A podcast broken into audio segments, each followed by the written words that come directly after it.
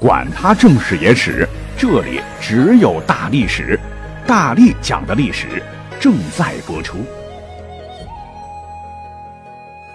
D A L I S H I 三零三大历史的拼音加三零三，很多朋友听到这儿会说：“你你你在教我们英文吗？”不是的了哈，这是大历史建的 VIP 群，欢迎喜欢历史的朋友们来做客，我们在里面一起畅谈历史啊！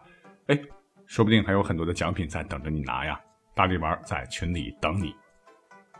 我们书接上回。那么前两期啊，我们讲了汉朝的两次严重的通货膨胀。那最早我就说了哈，汉朝一共经历了四次比较严重的通货膨胀。那四减二还剩两次嘞。其实严格的说哈，第三次啊不该算进去的，因为这次是历史上最有名的一个疑似穿越者王莽先生给搞出来的。那他呢是篡了汉的天下嘛，建立的新朝。这个新朝，一个是因为它存在的时间太短，很快就成了旧朝了；一个呢，它是夹在西汉、东汉之间，所以这个功劳啊，哎，打个引号的功劳，干脆就算给汉朝的得了。那么话说，王莽上台的时候呢，那是天下响应啊，都觉得他是一位千古明君。那他为人处事好的不得了啊，更重要，大家都认为他是道德楷模呀，啊，因为他在历史上。确确实实是一个好像无瑕疵的好人，起码在登基之前。比方说，他本人呢，在当时那个时代特别崇尚科学。呃，据说呢，我们图片看的比较多的哈，类似于游标卡尺的工具，就是他造的，领先了西方 N 年啊。而且他老人家，你可能想不到，特别喜欢病理学解剖啊，解剖过尸体。那他不光是科学迷了哈，他老人家还特别照顾底层老百姓，是提前了上千年，在当时是政府花钱给买不起房的穷人建了大批的廉租房。更超前的是，他本着为人民服务的思想，把官员们的所有工资呢，在当时那个历史背景下很不容易哦，全部搞成了绩效考核呀。说百姓如果安居乐业，不愁吃喝，你们的工资才能领全，否则就通通扣缴，把钱给中央。可以说，王莽也许是历史上第一位鼓励官员干事创业的先行者。可问题是，历史上这个王莽太理想化了哈，他当时追求的是大同社会嘛，就有点像我们的共产主义啊，以当时的经济社会现实还达不到他要求的那个程度啊。那西汉末年有个深刻的历史背景，就是当时有一大问题，就是土地兼并严重啊，导致老百姓无立锥之地，深深刺激了王莽这颗为民服务的心呐。他就下狠手，宣布说土地全部收归国有，不许买卖抵押，并且规定南口不足八人且土地超过九百亩的人家，你呀要把多余的土地无条件的分给九族邻里乡党，无田者。按一夫百亩的制度授田，有敢违抗者流放四夷啊！你们听听，本来是个很好的政策了哈，打土豪分田地。可问题是，统治阶级可都是豪强大地主出身呢，是有谁愿意失去自个儿的奶酪？于是，王莽原本善良的法律执行的时候就被完全的歪曲了，直接导致老百姓不仅没有获得土地，反而被束缚在土地上，哪里也去不了。乞讨的权利都没得了，只有等着活活饿死。这一下民怨沸腾。哎，有点扯远了哈。呃，总之吧，就是王莽虽然他不算个坏人啊，可是他太过迂腐，太过迷信了。所以他当政之后呢，为了削弱汉朝的旧族势力，他就觉得汉朝的币制通通给我废了啊，自个儿是以脱古改制为名。进行了一系列的币制改革，就是引经据典呀，从以前的这个文字资料当中啊，来找如何治理国家的这个政策，那能行吗？所以呢，据考证，在公元七年到十四年，王莽就先后进行了三次币制改革，下令除当时的五铢钱外，更铸大权，这种钱呢重十二铢，铢是个重量单位哈。但指定面值却为五十个五铢钱，又造了契刀一种刀形货币，指定面值为五百个五铢钱；又造了错刀，指定面值是五千个五铢钱。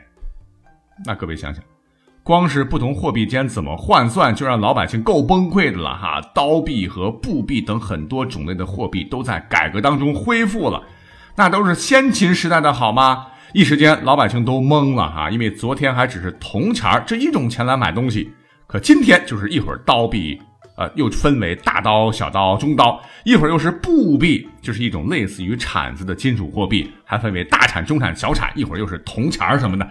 呃，每个币值之间换算方式不一样，币种和币种之间换算又不一样。哎呀，这让老百姓怎么买东西呢？商家怎么收钱？咋找钱呢？一时间，社会的经济就陷入了混乱。可是，更要命的是，我们前两期也讲了啊，金属货币，你这个价值得跟铸造的金属的价值差不多。比方说，原本你一百个铜钱可以买一袋大米。那现在你说你新发行的一枚铜钱就值之前一百个铜钱的价值，老百姓他能认吗？于是通货膨胀就来了，钱币大小不断的缩小，价却越来越高。实质上，它就是剥削了普通民众的财富。币制改革的失败，也就是新朝迅速灭亡的原因之一。哎，我想这一点历史课本都学过啊。但非常值得一提的是，虽然说王莽的改革是彻底失败了哈，但他所发行的当时的一系列钱币，歪打正着啊，却是古钱史上的精品之作。因为货币多采用悬针篆的字体，制作十分精美。其中仅存的两枚王莽时期的国宝金贵直万，简直就是无价之宝啊！啊，什么是国宝金贵直万？呃，就是一种造型奇特的币种，上呈方孔圆形，书“国宝金贵”四字，下呈长条方形，书“直万”二字，被咱们的古钱币投资者、收藏家称为“国宝金贵直万”。咱们的古钱大典当中称此钱乃绝品呐，可以黄金千两啊！赶紧把家里的这些老东西扒拉扒拉啊！万一你能找到一枚的话。发达了啊！我觉得可以辞职周游世界了哈。总之，王莽就很快完蛋了嘛。那下一任继任者是谁呢？就是汉光武帝刘秀啊。他是杀进京城的时候，王莽的脑袋就被咔嚓了，当球踢着玩那么，在公元二十五年的时候，我们的东汉光武皇帝就登基。那我们想一想，他是怎么登上帝位的呢？啊，除了他本身有这个领导才能啊，一个就是王莽。作嘛，而还有一个重要原因，就是因为王莽触怒了地主豪强势力，所以他们就拥戴汉光武帝刘秀，打下江山。那既然这刘秀当了皇帝，作为功臣们，你得重重赏赐，不是？于是乎，呃，什么功臣邓禹啊，哎呦，财富和奴婢之多，富可敌国啊！还有一个叫做耿气的。官府邸地相望京邑奴婢数千人呐，是四方莫与之比呀！我天，一千个奴婢，我连半个都没有啊！所以呢，东汉就这么渐渐的滑向了贫富分化极为严重的深渊。比方说，当年呢有个大土豪，那可比现在的马云还有钱，资产是一亿七千余万，在当时折国有钱是两亿，奴隶八百人呢。这就造成了一个很严重的问题，就是古代和现代社会都一样哈，他这个中产阶级摩德呀，这作为社会的稳定器，那么失去作用了，整个社会就处于动荡之中啊，哎，就差一个小火苗点燃这个起义的烽火了。没想到等到了东汉末年，西北地区的羌人部落逐渐势力强大，就点了这么一把火哈，因为当时他们是严重威胁东汉的统治。于是呢，政府为了平定西羌，耗费了二百四十亿钱，就相当于整个西汉时期铸造的总数啊，去征讨。于是，我们的汉朝就又走回了当年汉武帝的老路啊！啊，只是这个时候的汉可不是那个经历文景之治、与民休息、国富民强的汉了。那第四次大通胀终于爆发，这个钱呢，就是越来越不值钱了哈。据考证。当时的一担粮食竟然夸张的卖到了一万钱，那你想，人民还能活得下去吗？苍天已死，黄天当立，老百姓是纷纷揭竿而起，三国时代来临了。啊，那真是一个英雄辈出，又是比较悲惨的一个时代，千里无人烟，白骨蔽平原呐。那么话说，三国分立，那历史上涌现出了一位在《三国演义》当中被大肆吹捧的所谓的仁义之君，他是谁呢？那就是哭哭君啊，刘备。实际上，历史上真实刘备，真的会是小说里那个形象吗？哦，只会哭哭，江山好像都是哭出来的哈。他是靠着自个儿仁义匡复汉室、复兴中原的决心啊，才一步步走到了皇帝之位。那为了无辜百姓，他竟然是不顾身家性命，多次身陷重围。你们觉得历史上刘备和《三国演义》写的能一样吗？当然不可能哈。那么话说，在建安十九年（公元214年），刘备当年率军入川呢。和原来在这个地方的主人刘璋展开激战，为什么打仗呢？还不是因为刘备想要刘璋人家的地盘啊！所以在这年六月，刘备率军是团团围住了当时的成都，而当时的情况是刘璋城内粮食充盈，还有三万将士死守的话，两年啊不成问题。所以当时刘备就急呀，啊，我老子需要根据地呀！这兄弟们啊，给我加把油，继续攻城。只要能把这个城池冒死攻下，我今天就郑重承诺大家，城里边所有的珍宝财宝，你们随便拿。刘备是万万没想到，他刚给将士们承诺，人家刘璋是心系百姓，哎呀，觉得不要伤及无辜啊，竟然是主动弃城投降了。啊，刘璋其实反而更像小说里的刘备的那个形象了。那历史上真实的这个刘备呢，是大喜过望啊，可是心里边呢也有一万只草泥马在奔腾啊，喜的是自个儿少受了损失，骂娘的呢是你，你怎么不早说呀？啊，我这已经承诺已出，这怎么整呢？嗯，结果这城门一开，刘备的军队啊，可就跟强盗没什么两样了，蜂拥进城啊，对城里边是一顿打劫，甭管是穷人富人啊，通通的大家劫舍，所得财物无数啊。哎，说到这儿，你可能会问了，你不是在讲通货膨胀吗？怎么扯到刘备了啊？听我慢慢讲。